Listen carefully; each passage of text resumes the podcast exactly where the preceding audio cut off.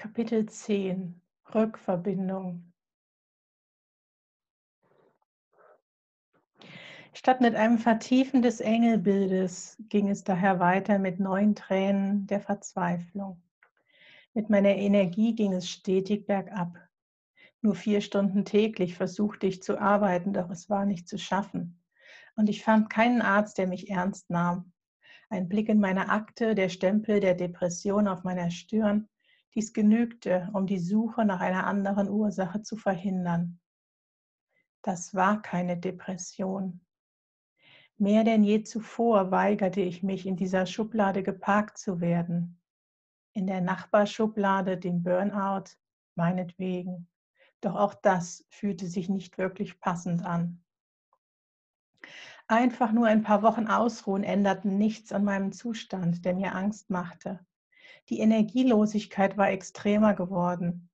Immer wieder lag ich in dieser Zeit auf dem Sofa mit dem Gefühl, dass meine Kraft nicht für eine Armbewegung hin zum Telefon ausreichen würde. Zu energielos, um um Hilfe zu rufen. Immer wieder fühlte ich mich wie eingefroren, wie ein Käfer auf dem Rücken, der nicht einmal mehr mit den Beinen zappeln kann. In den aktiveren Minuten suchte ich daher weiter nach Hilfe, nun auch online und nicht mehr nur vor Ort. Ich fand Anja. Dies war damals Teil ihrer Einladung auf ihrer Webseite. Ich glaube, dass alles im Leben seinen Sinn hat. Ich glaube, dass hinter jedem Problem, hinter jeder Krankheit, hinter allem, was schmerzt oder stört, eine positive Absicht steckt eine Chance zu wachsen, die Möglichkeit, noch mehr du selbst zu sein. Diese Sätze passten so unglaublich gut zu meinem inzwischen drei Jahre alten Gefühl, dass sich hinter meinen Unfällen eine Botschaft verbarg. Sie passten zu der markanten Botschaft aus dem Video. Ich habe euch immer nur Engel geschickt. Und sie passten so sehr auch zu meiner völlig veränderten Wahrnehmung, dass ich mir dieses Leben ausgesucht hatte. Doch wofür das alles? Mein Weltbild hatte sich gedreht, doch noch lange nicht im Alltag sicher etabliert. Ich hatte mich an meine Freude auf dieses Leben, nicht aber an meine Aufgabe erinnert. Immer wieder rutschte ich zurück in das Opfergefühl und hin zu diesem weiteren Ruf um Hilfe. Ich habe Angst. Wo ist meine Energie? Es hört sich so wunderbar an, dass alles in mir liegt, dass man zu seiner eigenen Kraft finden kann. Ich brauche einen Wegweiser, bitte. Ich sollte ihn bekommen. In dir steckt so eine unermessliche Kraft und Freude. Ich sehe dich vor mir stehen, von strahlendem Licht umgeben, die Arme weit von dir gestreckt, das Gesicht Richtung Himmel und Sonne gereckt, voller Freude und Kraft. Du hast dich erkannt, hast erkannt, wer du wirklich bist. Ein kraftvolles, schöpferisches, geistiges Wesen, das sich hier auf der Erde deinen Körper gesucht hat, um sich selbst zu erfahren und zu entfalten, um all die Potenziale zu entdecken, die die Seele mitgebracht hat, weil sie sie ausleben will. Dieses Bild war der Anfang ihrer Hilfe. Anja benannte etwas, was ich tief in mir als Wahrheit spürte. Ich las es und in mir schrie es geradezu Ja, mehrfach Ja, um dann ganz schnell wieder zu verstummen. Dieses Bild war meine Wahrheit. Dieses Bild ist meine Wahrheit. Dieses Bild half und hilft mir zu wachsen. Noch heute gehe ich gerne in diese Vision hinein, um mich zu erinnern und um es zu verankern, das Bild von mir in unermesslicher Kraft und Freude.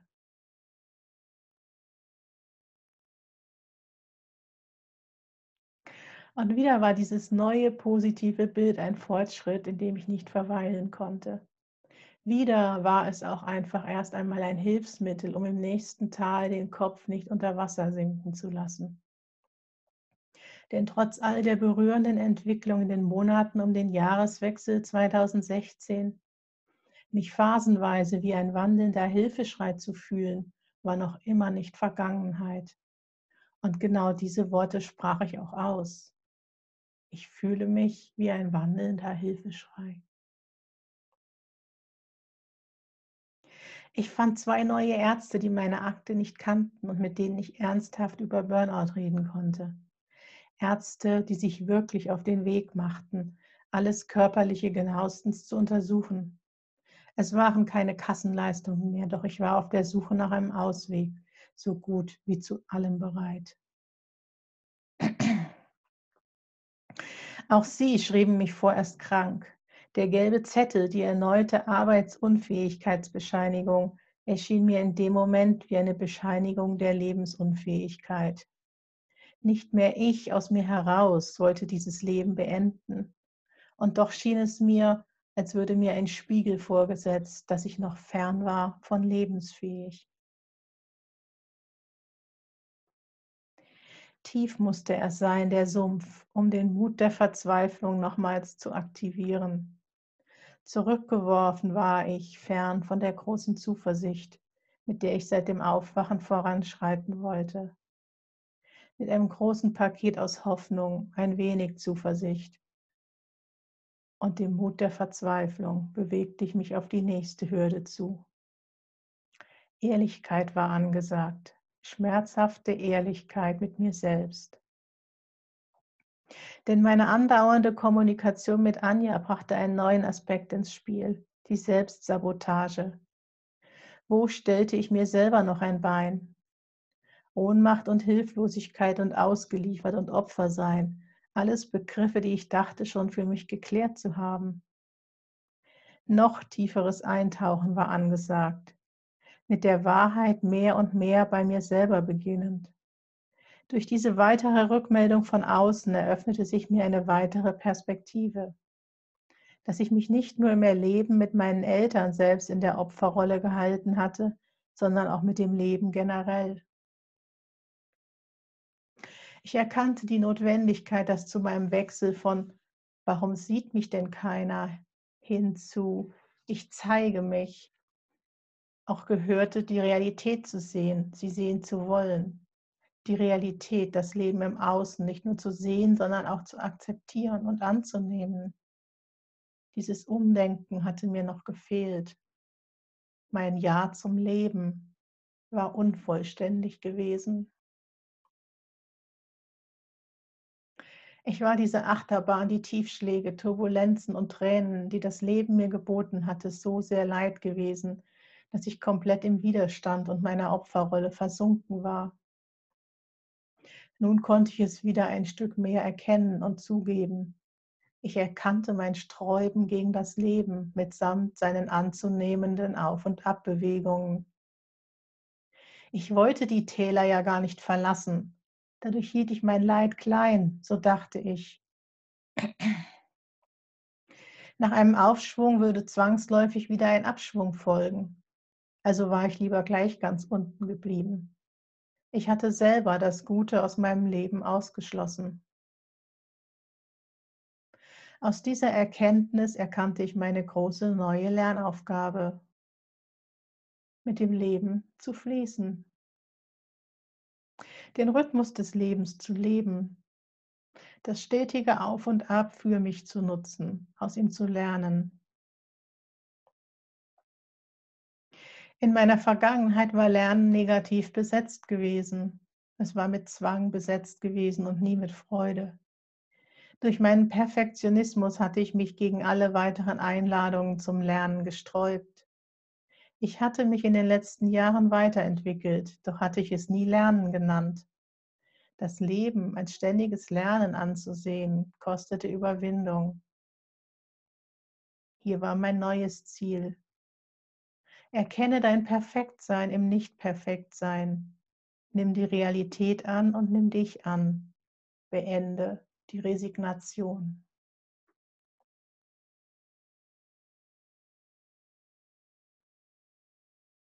Zeitgleich ging es weiter in meiner Kommunikation mit Anja. Woher die ganze Kraft für den nächsten Berg nehmen und doch die Hoffnung stirbt zuletzt. Deine E-Mail, die unermessliche Kraft und Freude. Sie gibt Hoffnung und deine E-Mail, sie macht Angst. Dein Bild von mir ist sehr groß. Meine hinderliche Überzeugung, sie zeigt sich deutlich und ich will sie nicht haben. Ich habe das nicht verdient. Das, was ich mir wünsche, habe ich nicht verdient. Bisher immer gekämpft für ein bisschen Gutes und jetzt wünsche ich mir viel Gutes. So viel übermenschlich kämpfen, um sich das zu verdienen, geht doch gar nicht. Ich versuche es mit positiven Sätzen, so wie ich bin, bin ich richtig. Und sofort schreit eine Riesenstimme Nein und eine andere Doch. Und der Kampf der Stimmen ist zermürbend und irgendwann werde ich still. Positive Gedanken zum Leben erwecken, schon wieder fehlgeschlagen. Was genau soll ich mir anschauen, um zu der Überzeugung zu gelangen, dass mir ein leichtes, schönes, glückliches, erfülltes Leben zusteht? Wo finde ich die Kraft, es bis dorthin zu schaffen? Die Überschrift zu diesem Leben soll nicht mein Kampf lauten. Ganz im Gegenteil.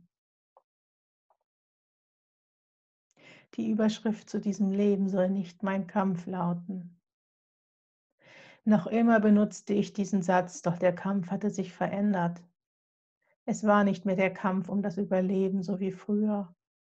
Es war nicht mehr das passive Leiden, das doch einfach nur aufhören sollte.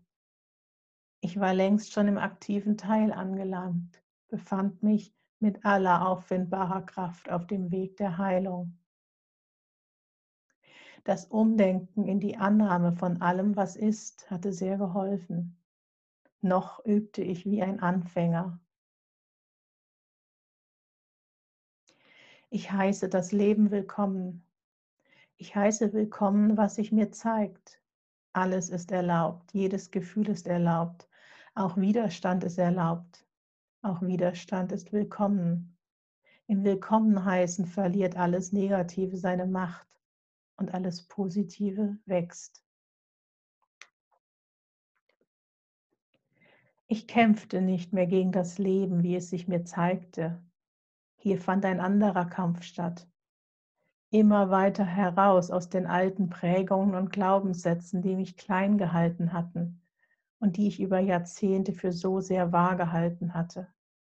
Ich hatte nicht geahnt, wie mächtig sie gewesen waren, wie viele sich angesammelt hatten, welche Lawinen an Kleinheit sich zeigen würden, nachdem ich begonnen hatte, Türen zu öffnen. Doch einmal begonnen blieb ich am Ball. Nicht mehr nur Leben war das Ziel. Ein leichtes, schönes, glückliches, erfülltes Leben sollte es sein. Wie würde ich dorthin gelangen? ohne zu kämpfen.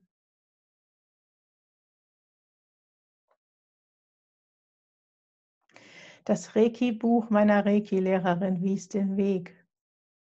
In ihrer Beschreibung der Essenz der Reiki-Meisterebene hatte sich dort ein Satz bei mir eingebrannt, ein Ziel, das mich magisch anzog. Einfach nur sein. Welch ein Segen und eine Wohltat stecken doch in diesem kurzen Satz. Dort zog es mich hin. Nicht kämpfen, keine Anforderungen erfüllen, nicht leiden, keinem Druck von außen mehr standhalten müssen, nicht besonders sein, nichts Besonderes sein, einfach nur sein einfach nur das komplette Gegenteil von dem, wie ich mich in der Vergangenheit oft beschrieben hatte. Als Kind war ich nicht. Jetzt wollte ich sein. Einfach nur sein. Es war für mich kein Widerspruch zu dem gerade erst entstandenen Ziel und Wunsch nach einem leichten, schönen, glücklichen Leben. Es war vielmehr wie eine Vollendung des großen Puzzles, denn einfach nur sein, das war dieser eine tiefe Wunsch, der die ganze Zeit so sehr auf der Hand gelegen hatte und doch so viele Jahre benötigt hatte, um gefunden zu werden. Wer früher nie war, der will eben einfach nur sein. Damit wurde dieser Satz zu meinem Leitfaden. Und auch wenn es ein Reiki-Buch war, das mir zu dieser Erkenntnis verholfen hatte, brauchte ich kein Reiki, um mich von diesem Moment an daran auszurichten. Trotzdem war damit auch die Entscheidung für Reiki gefallen. Trotz meiner noch immer bestehenden Scheu, dieser Satz überzeugte mich so sehr. Direkt dorthin würde ich nicht gehen können. Vor dem Reiki-Meister standen die Einweihungen in Reiki 1 und 2. Geduld war gefragt. Doch nach jahrzehntelanger Suche klang das theoretische Minimum von 15 Monaten zwischen Reiki 1 und dem Meister überschaubar und machbar. Mit diesem neuen Leitfaden im Kopf, einfach nur sein, meldete ich mich zur Einweihung in Reiki 1 an.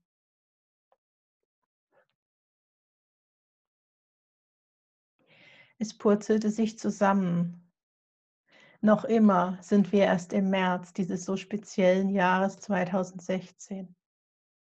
Die Ereignisse überschlugen sich förmlich und brachten weiter erhellende Erkenntnisse mit sich. Erkenntnisse für den Moment und auch Erkenntnisse im Rückblick. Was im ersten Moment wie ein Springen durch Themen wirken mag, ist genau die Abfolge, in der ich es himmlisch konzertiert erlebt habe. Viele verschiedene Stränge, die alle Hilfe versprachen und sich wie unsichtbar gepuzzelt in meinen Weg legten. Erst mit Abstand konnte ich den Sinn und den Segen verstehen, während ich mich mittendrin für Momente gerne einmal überfordert fühlte.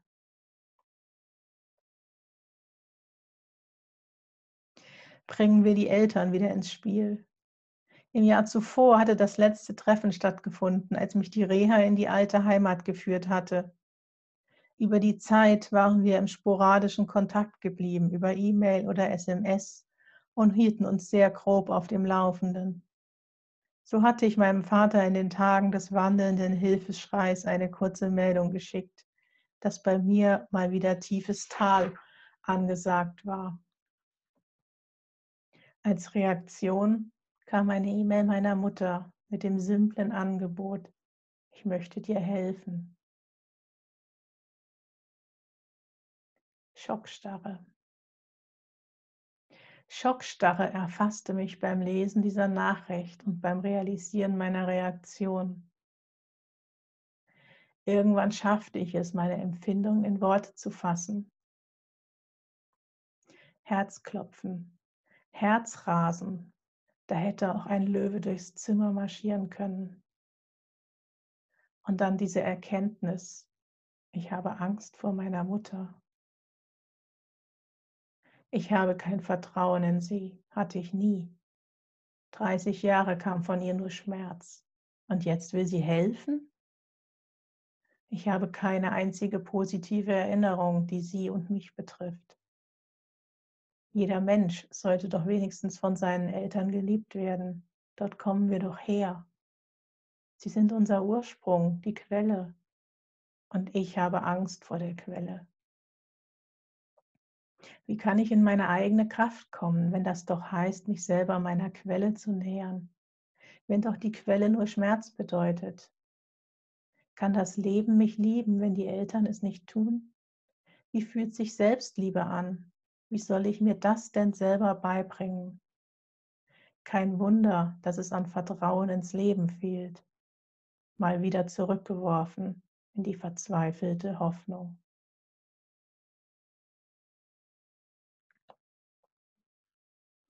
So sehr hatte ich mich inzwischen durch vieles Alte gewühlt. So viele Glaubenssätze durften in der schamanischen Arbeit verbrannt. So viele Traumata der Kindheit angeschaut und zur Ruhe gelegt werden.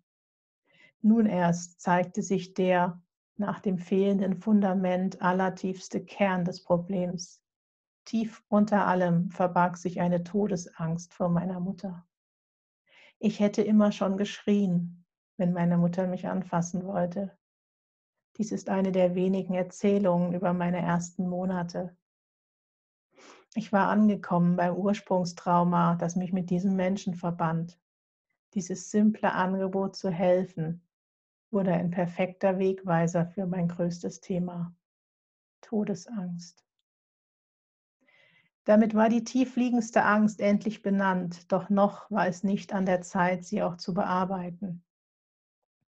Weder vom Gefühl her, noch gab das Leben mir Raum, in diesem Moment und an diesem Punkt genauer hinzuschauen.